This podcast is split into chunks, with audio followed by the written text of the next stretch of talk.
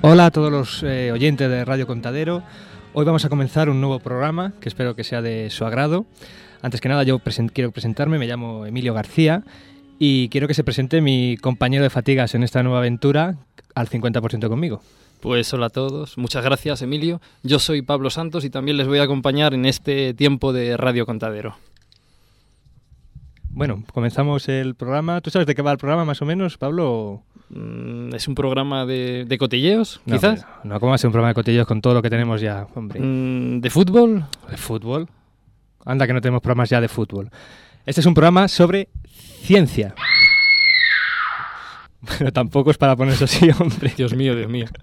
Concretamente va a ser un programa sobre un tipo particular de ciencia. Es un programa sobre astrofísica. ¿Un programa sobre qué? ¿Sobre astrología? Pero vamos a ver, ¿quién es usted? Mm, no, yo le he oído que ha dicho usted un programa sobre astrología. Mira, yo le cuento, yo soy Virgo. Vamos a ver. Yo soy Virgo y, Sí, y- y eh, tengo, muy inte- tengo una novia. un momento, por favor. Le acabo de decir que es un programa sobre astrofísica, no sobre astrología. La astrofísica es la ciencia que Ah. estudia los astros. La astrología es otra cosa. Otra cosa. Ya ves, ¿qui- qui- ¿quién es usted? Bueno, yo, yo me llamo Felipe, Felipe, Felipe Astrologuito. Felipe Astrologuito. ¿Y quién le ha invita- invitado a usted aquí? Nada, yo soy amigo del, del director de la radio y. Ah, bueno, y entonces sea bienvenido, vamos, no hay ningún problema por quedarse aquí. No, pues como le decíamos, este es un programa que va a intentar acercar la ciencia de los astros al público de una manera amena, divertida, intentando que se entiendan bien algunos conceptos de la astrofísica, estrellas, planetas, etcétera, etcétera. Y su título va a ser, Su título va a ser A través del universo. muy bien, efectivamente, a través del universo. Pero para poder viajar bien a través del universo, lo primero y lo más importante es saber qué es lo que bulle en las noticias del universo. Así que pasamos a nuestra primera sección que es Astronoticias. ¡Astronoticias!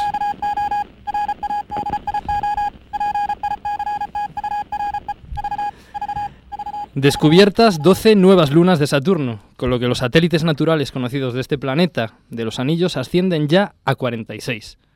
Las nuevas lunas son cuerpos pequeños, irregulares y probablemente con un tamaño comprendido entre los 3 y 7 kilómetros de diámetro. Además se encuentran a gran distancia de Saturno y les lleva aproximadamente unos 12 años completar su órbita alrededor del planeta. Pero vamos a ver, esto de las lunas de Saturno, que es lunas como las que tenemos en la Tierra.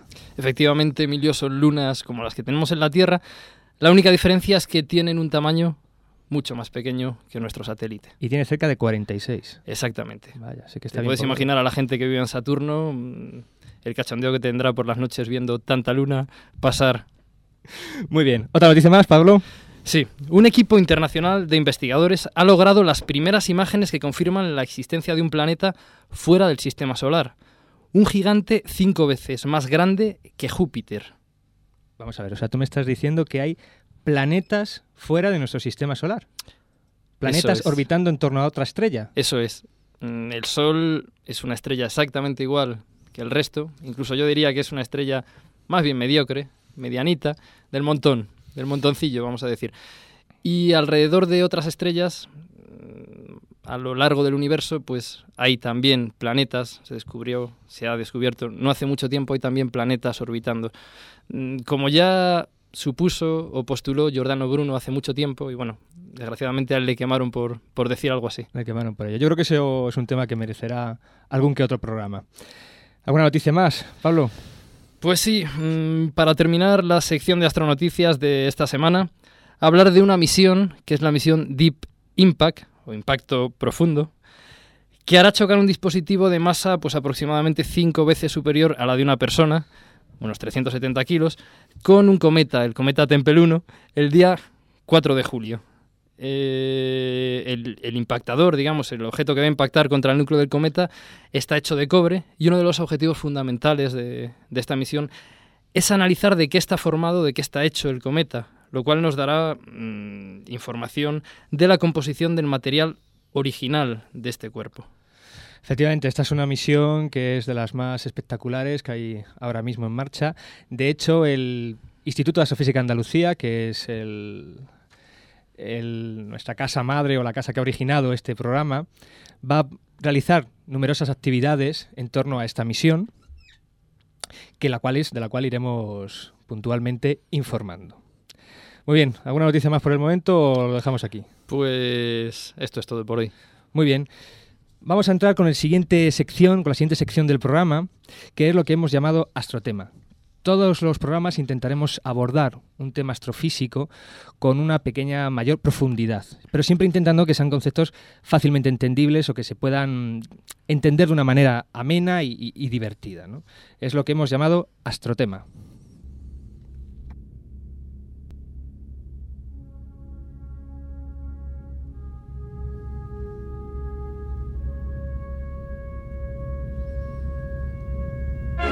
Astrotema.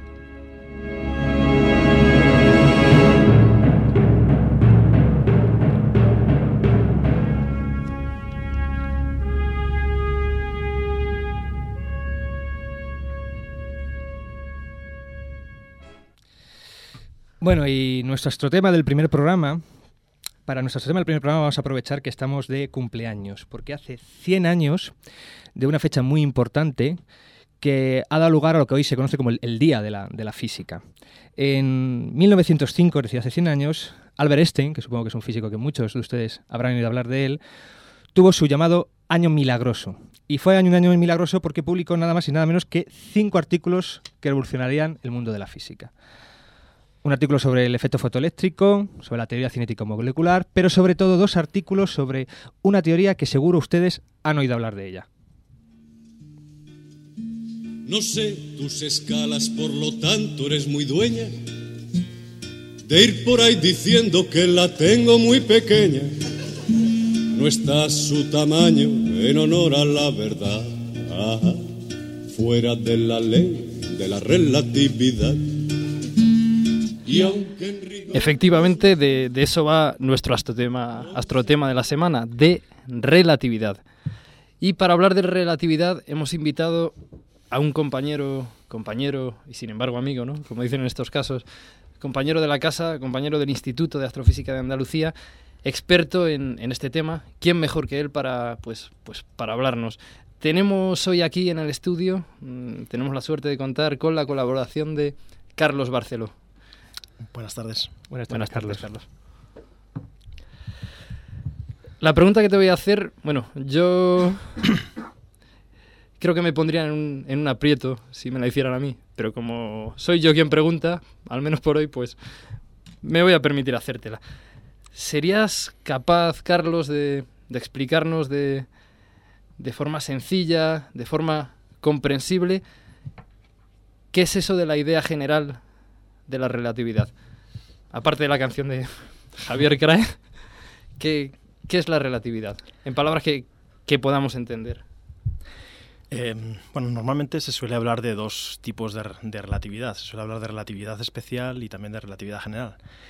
Eh, la relatividad especial es la que realmente es la que desarrolló primero Albert Einstein en 1905, como habéis dicho antes, y la idea principal de, de la relatividad especial es el incorporar a, a la dinámica tradicional, a la cinemática tradicional del movimiento de los cuerpos, la existencia de una velocidad finita para la transmisión de cualquier tipo de señal. El que exista una velocidad y eh, que es la velocidad de la luz, y que esa velocidad sea igual, vista desde cualquier sistema de referencia, esté o no en movimiento, uniforme, uno con respecto a otro, eh, hace modificar todas las leyes tradicionales de cómo entendemos el tiempo, cómo entendemos la medida del espacio y, y un montón de cosas que se derivan de esa teoría. Después está una versión eh, extendida, digamos, de la, de la teoría de la relatividad especial, que es la que, que Einstein publicó más, más adelante, en 1915, y que esa teoría ya es una, es una revisión de la teoría gravitacional de Newton, de cómo los cuerpos se atraen unos a otros, en que la idea fundamental es, primero, incorporar de nuevo esta idea de una, una velocidad finita para la transmisión de señales, es decir, los cuerpos gravitato- gravitatorios tienen que avisar de su presencia a otros cuerpos y eso no pueden hacerlo de manera instantánea, sino que tiene que, tiene que transcurrir un, un tiempo, digamos, y unir a, esta idea también la idea, lo que se llama principio de equivalencia, que es la otra piedra angular de esa teoría, y es que todo tipo de, materia o energía mm, tiene la misma potencialidad a la hora de gravitar. De manera que no solo eh, la materia tradicional, la masa, se siente atraída por, la, por otras masas, sino que también la luz o cualquier otro tipo de energía también se siente atraída por esas masas. Y por tanto, las propias señales gravitacionales también se sienten atraídas ah, por, la propia, por la propia gravedad. Y de ahí surge una gran complejidad a la hora de, de- de ver cómo se, cómo, se, cómo se propaga todas esas interacciones gravitacionales y cómo se realizan. Pu- ¿Puedo interrumpirte un momentito? Bueno, es que estoy un poco torpe esta tarde. Si no he entendido mal, entonces, lo que nos dice un poco en resumen esta teoría de la relatividad de Einstein es que hay un límite, establece un límite para, para la velocidad a la que se puede transmitir una señal. Sí, es, Que sería, ¿qué- ¿Cuál sería esa velocidad? Sí, establece, o sea, eh, eso lo, lo- lo impone como un, como un requisito. O sea, es una suposición de partida y a partir de ella empieza a derivar conclusiones. Entonces, eh, la velocidad, que se supone que es la, máxima velocidad observada para transmisión de señales, pues es la que es la velocidad de la luz, que son esos cerca de 300.000 kilómetros por segundo. Carlos, ¿qué, qué supuso esta teoría en el mundo de, de la física? Porque yo creo que es una de las teorías que más ha trascendido. Es casi todo el mundo ha oído hablar de la relatividad. ¿no? Generalmente la no entiende, ¿no? pero desde luego han oído hablar de ello. ¿Por qué crees, por qué fue tan importante y qué ha supuesto en el mundo de la ciencia esta, esta teoría? Eh, las razones yo creo que hay muchos factores. O sea, por una parte está el que los, los, los ladrillos que componen la teoría son ladrillos muy importantes para, para nosotros como seres humanos, ¿no? Porque es, es el origen del tiempo, es el, espacio, son eh, conceptos muy básicos. Entonces es mm, revisar cosas que, que, digamos, están presentes en nuestra vida diaria en todos los sitios. ¿no? Eso por una parte. Después hay eh, otros, otros factores ya más sociológicos de los momentos concretos en los que esto sucedió. El, el- el que, digamos, esta teoría fue se puede considerar como un comienzo, mm, eh, o sea, en este siglo, en el siglo XX, pues ha habido muchas revoluciones científicas. Eh, ha sido el primer siglo donde la ciencia ha pasado a tener una apreciación social masiva y Einstein fue el representante mayor de esta tendencia, ¿no? en que la ciencia realmente estaba en la sociedad. El- con lo cual, el que él fuera una persona tan destacada a nivel social por sus, eh, por sus afirmaciones a, a la paz del mundo, a otro tipo de cosas, pues también contribuyeron a, a dar ese gran renombre a la, a la propia teoría. ¿no? Sí, porque Que él fue había- un pensador de, en otras muchas ramas de, de la, de la vida, ¿no? Eh, bueno, digamos que él, sobre todo, claro, por, por haber vivido, por haber sido alemán, eh, judío, haber tenido que huir, digamos, de alguna forma de la Alemania nazi, entonces, pues digamos, y, vivir en épocas de guerra, pues él se, vio muy muy interesado por, asuntos sociales. ¿no? Él, en, principio, fue un hombre de ciencia, muy centrado en sus, contribuciones científicas, pero a la vez fue un hombre social, eh, pacifista, comprometido, y, y de ahí eh, surgió su gran, su gran relevancia en el siglo. Yo voy a seguir haciéndote preguntas comprometedoras, ya que esto es un programa de, astrofísica, o eso pretende ser. ¿Qué relación, qué relación tiene la, la relatividad con, con la astrofísica? ¿Qué le ha aportado la astrofísica a la relatividad? Mm, Y viceversa, ¿qué le ha aportado la relatividad a la astrofísica? Pues eh, muchas cosas, digamos, la, muchas cosas en algún sentido, en otros sentidos menos. la, la relatividad, bueno, ahora no se puede entender, digamos, casi ninguna parte de la astrofísica, o po- pocas partes de la astrofísica no tienen contribuciones de modificaciones claras debidas a relatividad. Eh, digamos, en astrofísica hay muchos fenómenos involucrados, pero los fenómenos, uno de los fenómenos más importantes en astrofísica es la propia gravedad, es decir, que es la fuerza que mantiene coexionados a las estrellas, a las galaxias, a los cúmulos de galaxias, a todo tipo de objetos eh, astro- astronómicos, astro- astrofísicos. Entonces, claro, eh, el entender cómo realmente funciona esa fuerza de la gravedad es fundamental a la hora de entender eh, estos objetos. Y que esto, es una y- y- pieza. y esto, perdón, perdón, esto de Bueno, la, esto, esto de la, de la relatividad tiene algo que ver con si yo soy Virgo, por ejemplo, y, y mi novia, mi novia es cáncer, Pero usted tiene novia. mm, bueno, eh, hasta hace poco tenía, sí. Ah, hasta hace poco, ¿ha tenido Hasta algún hace, problema? mm, bueno, eh, no lo quiero decir por antena porque Sí, claro, claro, lo entendemos, además es, es incluso hasta comprensible. Bueno, eh, yo quisiera terminar dándote las gracias, Carlos, por esta colaboración y Gracias a vosotros. por tus palabras Yo, fantásticas. yo creo que vamos a contar con él en, en más programas. Sí, yo, yo creo que seguro. este chico sabe hablar, ¿eh? Yo creo Sí, que sí, sí, sí, sí, sí, sí, Vamos sí. a, vamos tiene, a tiene tablas, Tiene tablas. tablas este Le chico. damos dos aplausos. Venga, dos aplausos, sí. Venga. Perfecto. Muchas gracias, Carlos. Muy bien, pues terminamos nuestro astrotema de la semana y vamos a pasar con otra sección del programa. La astrofísica desde siempre ha sido una ciencia muy relacionada con la sociedad, con el hombre. Es quizás una de las ciencias que desde siempre ha interesado al hombre y ha estado muy, eh, muy relacionada con su vida. ¿no? Hay distintos aspectos de la vida, como la literatura, el arte, el cine, etcétera, etcétera, que han tratado temas astrofísicos. Así que queremos, en una determinada sección de este programa, darle ese otro enfoque a la astrofísica, un enfoque mucho más social, digamos, diferente al que es la propia ciencia. Es lo que hemos llamado nuestra sección de Astrovida.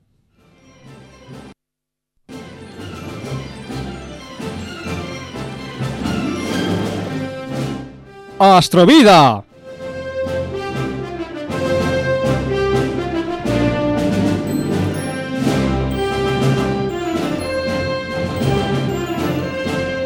Como estábamos de cumpleaños, pues seguimos, porque este año se cumple, se cumple también el centenario de la muerte del padre de la ciencia ficción. Puede servir. Cuando sus ropas estén secas, se las devolverán a ustedes. Entre tanto, sírvanse a aceptar mi humilde hospitalidad. Humilde la llama. Menuda vida se da usted aquí, amigo. Eh, llámeme Capitán Nemo. Me gustaría expresarle... Efectivamente, Capitán Nemo, porque estamos hablando de Julio Verne, un escritor al que en muchas ocasiones se le ha tildado de visionario. Julio Verne nació el 8 de febrero de 1828 en Nantes, hijo de un abogado, un abogado que desea que su hijo continúe con la misma profesión y manda a su hijo a estudiar leyes a París. En París, Julio Verne comienza a desarrollar lo que es su verdadera vocación, que es escribir. Entra en contacto con los círculos literarios, conoce a Alejandro Dumas y comienza incluso a estrenar algunas obras de teatro, aunque eso sí, con bastante poco éxito. Finalmente se casa y termina aceptando, obligado, un empleo como agente de bolsa. Pero en esta época Julio Verne comienza a desarrollar su mayor afición, la ciencia. Comienza a estudiar por su cuenta todos los avances científicos inmensos que se están realizando en su época y de alguna manera Julio Verne inventa el concepto de literatura científica. En 1862 escribe su primera novela, Cinco semanas en globo.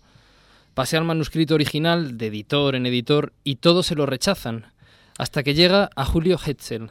Efectivamente, Julio Hetzel era uno de los más importantes editores de la época y publica este trabajo de, de Julio Verne que resulta ser un éxito.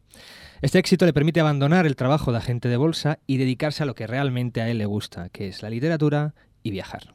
A partir de este momento, Julio Verne publica sus más conocidas obras, como por ejemplo Dos mil leguas de viaje submarino, Los hijos del capitán Grant, Viaje al centro de la Tierra, etc.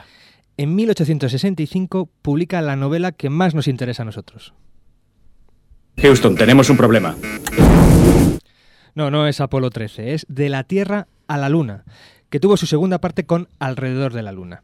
En estas dos novelas de Julio Verne describe un viaje a la Luna del Club, o Club del Cañón, 102 años antes de la llegada del hombre a la Luna. Aunque en la novela nunca llegan a pisar terreno lunar, sino que terminan orbitando en torno a ella. Pero ¿era realmente Julio Verne un visionario? Hay que decir que en la novela De la Tierra a la Luna existen asombrosas coincidencias. Por ejemplo, el lugar que la novela elige para el lanzamiento de este primer viaje a la Luna coincide prácticamente con Cabo Cañaveral. Y el lugar de regreso de la misión es un punto del mar donde muchos años después cayó la misión Apolo 8. Además, las descripciones matemáticas del viaje son bastante exactas y fueron realizadas por matemáticos de la época amigos de Verne. También, por ejemplo, las descripciones de la superficie lunar seguían las cartas lunares de esa época. Pero salvo estas coincidencias, y el hecho de describir un viaje a la Luna, por lo demás no se puede tener más errores. Por ejemplo, la nave es una nave metida en un cañón. Es imposible alcanzar la velocidad de escape de esta manera, pues se necesita el uso de los cohetes durante un tiempo prolongado. ¿Pero qué es eso de, Pablo? ¿Eso de velocidad de escape qué, qué significa? Bien, todo cuerpo con masa ejerce una fuerza de atracción debido a, a- a la gravedad y para poder poner un cuerpo en órbita hay que vencer esa fuerza.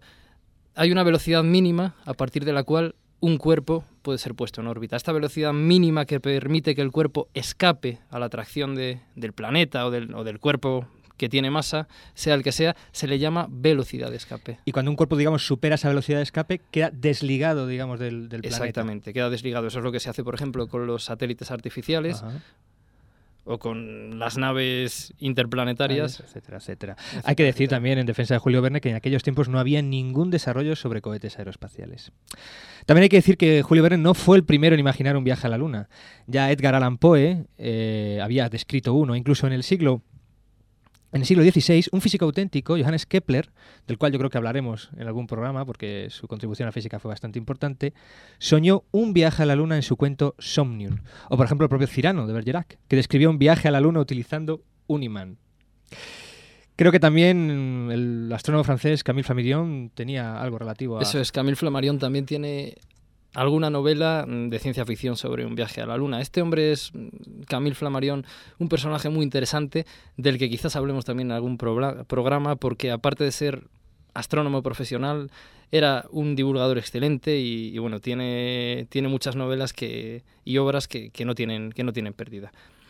En 1907, otro visionario, pero esta vez de- del cine, Georges Méliès, realizó una preciosa versión cinematográfica de este libro, del libro de la Tierra a la Luna de Julio Verne. Vamos a escuchar ahora un trocito de, de esta grabación. Impresionante, de verdad. ¿eh? A mí Increíble, es que se me ponen los increíble. pelos de punta. A, mí, a como escarpias. Es que ha, sido, yo- yo ha, estoy- sido, yo ha estoy- sido increíble. Oye, pues, pues yo no he oído nada, yo no he escuchado nada. Bueno, vamos a ver. Es que, claro, yo, es que- es yo, una- yo, este programa es un timo. Yo no he ver, escuchado nada. Vamos a ver, Felipe Astrologuito, yo, yo se lo explico. Méliès era un cineasta, pero de la época del cine mudo. Evidentemente no había voces en Ah, su cine película. mudo. Pero Ah, usted vale. ha, ha notado la, la Vale. sensibilidad, la, la- las sensaciones no, que transmitía en este silencio. Yo es que tengo una novia que creo que es cáncer. Pero de verdad que tiene usted una novia. Es que, Que yo sí, que es sí. que no me lo puedo creer, de verdad, ¿eh? Bueno, en fin. Bueno, por último decir, para terminar, sobre Julio Verne, que estas no fueron las únicas novelas astronómicas de Verne, la de, de la Tierra la Luna y alrededor de la Luna, sino que escribió otra llamada Héctor Sabarnak, cuyo protagonista era un cometa. Seguiremos hablando en otros programas de otros visionarios, de otros escritores de ciencia ficción, de películas de ciencia ficción y de otros temas relacionados con la astrofísica en distintos aspectos de la vida. Bueno, creo que ya viene siendo hora de despedirse, que ya llevamos bastante tiempo aquí, y vamos a despedirnos con la última sección del programa. Efectivamente, la sección que se va a llamar Astrocitas.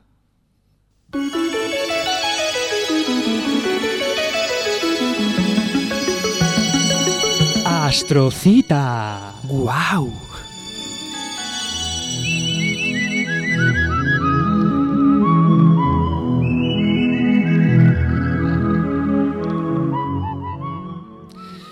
Y vamos a empezar estas astrocitas con las efemérides astronómicas de este mes. Las efemérides son como una especie de predicciones sobre la... Predicciones, predicciones. Ve, ve, yo, yo sabía que estaba en lo cierto. Es- Este es un programa de astrología. Usted me puede decir, vamos a ver, yo me quería cazar, cazar, lo que quiere yo me cazar- quería usted quiere cazar una novia, lo que quiere cazar es me- evidente. que no, que no. Yo me quería casar el 4 de julio, cuando va a chocar Sí, la nave esta contra eso, 1 de enero. Vamos pues, a ver, son predicciones, pero son predicciones científicas, basadas en la observación y en las leyes de la física, no son predicciones basadas en otra cosa. ¿De acuerdo? De Ahora acuerdo, Pablo vale. nos va a explicar cuáles son las efemérides astronómicas de este mes. Bien, pues para este mes tenemos cuatro, cuatro planetas visibles. Mm, para verlos todos, pues deberíamos de buscar un lugar que tuviera el horizonte oeste despejado y a ser posible, pues lo más lejos que podamos de, de las luces de la ciudad, para que no nos molesten. En algún programa hablaremos de lo que se llama la contaminación lumínica, que es algo que está fastidiando los cielos oscuros en, en todo el planeta. Pero Pablo, sinceramente, ¿tú crees, tantos programas que llevamos, ¿tú crees que nos van a contratar para otro programa después de este? Bueno, vale, sigue. lo, veo, lo veo difícil. Yo, si queréis, hablo con el director. Déjalo, sí, tú habla con el director, sigue. Bien, bueno, pues los cuatro planetas visibles que tenemos son Mercurio, que está muy cerquita del Sol, se, se ve al poquito de, de meterse el Sol como una pequeña estrella, mm, poquito brillante. Porque, ¿cómo- ¿Cómo podemos distinguir entonces un planeta de una estrella? Porque mm, aparentemente son muy similares, ¿no? Emilio, me alegra, me alegra que me hagas esta pregunta. parece que ni estuviera pre- preparado ni No, nada, no, ¿verdad? eh, Es increíble, ¿eh? Parece que fuera espontáneo total. Bueno, la diferencia entre un planeta y una estrella, obviamente los planetas de los que estamos hablando están en nuestro sistema solar, están más cerca y lo que hacen es reflejar la luz solar. Nosotros cuando los vemos, eh, con respecto a las estrellas, parece que su brillo es como más fijo, es decir, no titilan, no parpadean tanto. Si nosotros vemos una estrella relativamente brillante que parece no parpadear, pues posiblemente, posiblemente sea un planeta. Si tuviéramos la paciencia suficiente, como los griegos, etcétera, etcétera, etcétera, de observar ese planeta, ese puntito que parece no parpadear durante un periodo de tiempo lo suficientemente largo, veríamos que se mueve respecto a las estrellas que se llaman fijas. De ahí el nombre, de ahí el nombre de estos objetos. Planeta viene del griego planete, que significa errante. Estos astros, pues los griegos se dieron cuenta de que eran mm, puntos en el cielo que se movían respecto al fondo de estrellas. Y muy bien, ¿qué planetas más? vamos Bien, a aparte de Mercurio podemos ver un poquitito más alto Venus, que se ve siempre pues al amanecer o al anochecer. Es el lucero del alba, ¿no, Venus? Lucero matutino lucero vespertino, efectivamente. Todos estos planetas se ven, Mercurio y Venus, al anochecer o al amanecer, porque son planetas interiores, es decir, están más cerca del Sol que la Tierra. Y solo los podemos ver pues en estas circunstancias. Podremos ver Venus un poco más arriba, Saturno, que está en la constelación de Gémini, el planeta de los anillos del que antes dijimos que se habían descubierto unas lunas nuevas, unos satélites nuevos. Y un poco más arriba, pues el planeta Júpiter, que, que desde luego será el más brillante de la noche, que se encuentra ahora mismo en la constelación de Virgo. Comentar también que muy cerca de este planeta, muy cerca de, de Júpiter, es donde se encuentra el cometa Tempel 1, que es el cometa contra el que impactará esa misión Deep Impact el 4 de julio. Pero ese cometa no es visible, ¿no? Ese cometa a simple vista no es visible, tiene lo que los astrónomos llaman una magnitud muy débil, tiene magnitud del orden de 10, que ya explicaremos en otro En, momento. en otro programa, en otro En programa otro- también. Exactamente. Y, y bueno, respecto a efemérides astronómicas, yo creo que, que eso es todo. Muy bien, pero seguimos con astrocitas porque hay citas importantes en nuestra ciudad relacionadas con la astrofísica. Por ejemplo, en el Parque de las Ciencias de Granada continúa la exposición temporal sobre Marte, que se llama Objetivo Marte, y continuará hasta septiembre de 2005 y desde aquí os recomiendo que la vayáis a ver porque es fabulosa. Y también decir, que antes se nos ha olvidado, a colación del tema de relatividad que hemos estado hablando, que el Instituto de Astrofísica de Andalucía ha publicado una revista especial dedicada a la relatividad dentro del campo de la astrofísica y que además increíblemente es gratuita. Solo tenéis que acercaros al instituto, que está en Camino Bajo de Huetor 50, y recogerla. Y tan gratuita como esta revista también son las charlas de divulgación que periódicamente se organizan en el Instituto de Astrofísica. Eh, también daremos, daremos cuenta, avisaremos de cuándo son estos eventos, que también obviamente son interesantísimos. Muy bien, pues damos por finalizado nuestro primer programa de A través del universo. Pablo, me has colgado.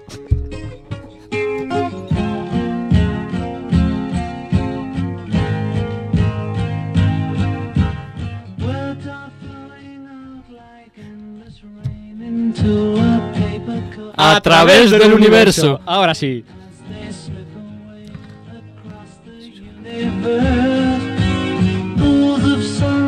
Luke, soy tu padre.